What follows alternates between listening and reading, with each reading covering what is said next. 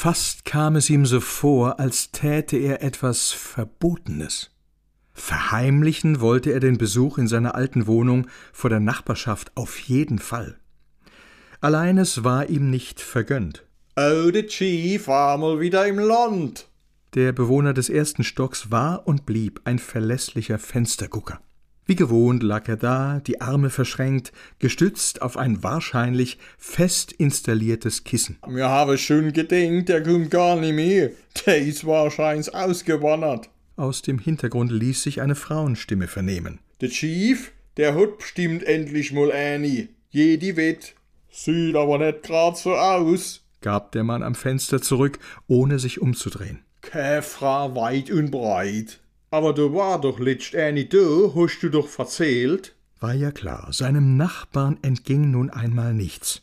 Das war Verseher, dies gleich wieder abkaut.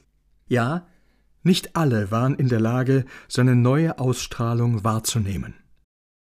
Ganz so übel war seine alte Wohnung nicht, so fremd sie ihm anfangs auch vorkam. Vor allem in seinem Arbeitszimmer fühlte er sich willkommen. Der alte Schreibtisch hatte ihm immer gute Dienste geleistet.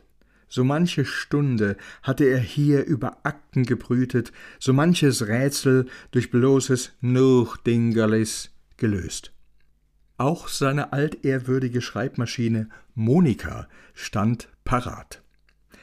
Ein Blatt war noch eingespannt. Letzte Notiz: Keluscht. Eine treffliche Analyse aus der Zeit, als er sich daran gemacht hatte, seine Abschiedsrede zu verfassen. Er schob die zerknitterten Papiere und zerlesenen Zeitschriften zusammen, die sich auf der Arbeitsfläche angesammelt hatten. Gleich mal schön nunner damit, das Platz is für mein neuchte Fall. Sorgsam breitete er seine aktuellen Unterlagen aus und knipste die grüne Schreibtischlampe an, deren unverwüstliche 40 Watt Birne matt nun das Silvanus-Material in warmes Licht tauchte. Zu schade, dass dieses anheimelnde Ensemble am Hupfeloch keinen Platz fände. Sein Traum war seit jeher ein Arbeitsplatz mit Blick auf ein Gewässer. Er setzte sich auf den vertrauten, hochbetagten Chefsessel mit dem abgestoßenen schwarzen Leder, und der antwortete mit dem wohlbekannten Quietschen. Schä. Hier ließ es sich gescheit schaffe. Hier würde er den anstehenden Vortrag mit Leichtigkeit zustande bringen. Er zog die untere Schublade des Möbels auf und entnahm ihr eine Dose Erdnüsse sowie eine Flasche Portwein samt zugehörigem Glas. Diese Mindestausstattung gehörte für ihn einfach zur Arbeit an diesem Schreibtisch.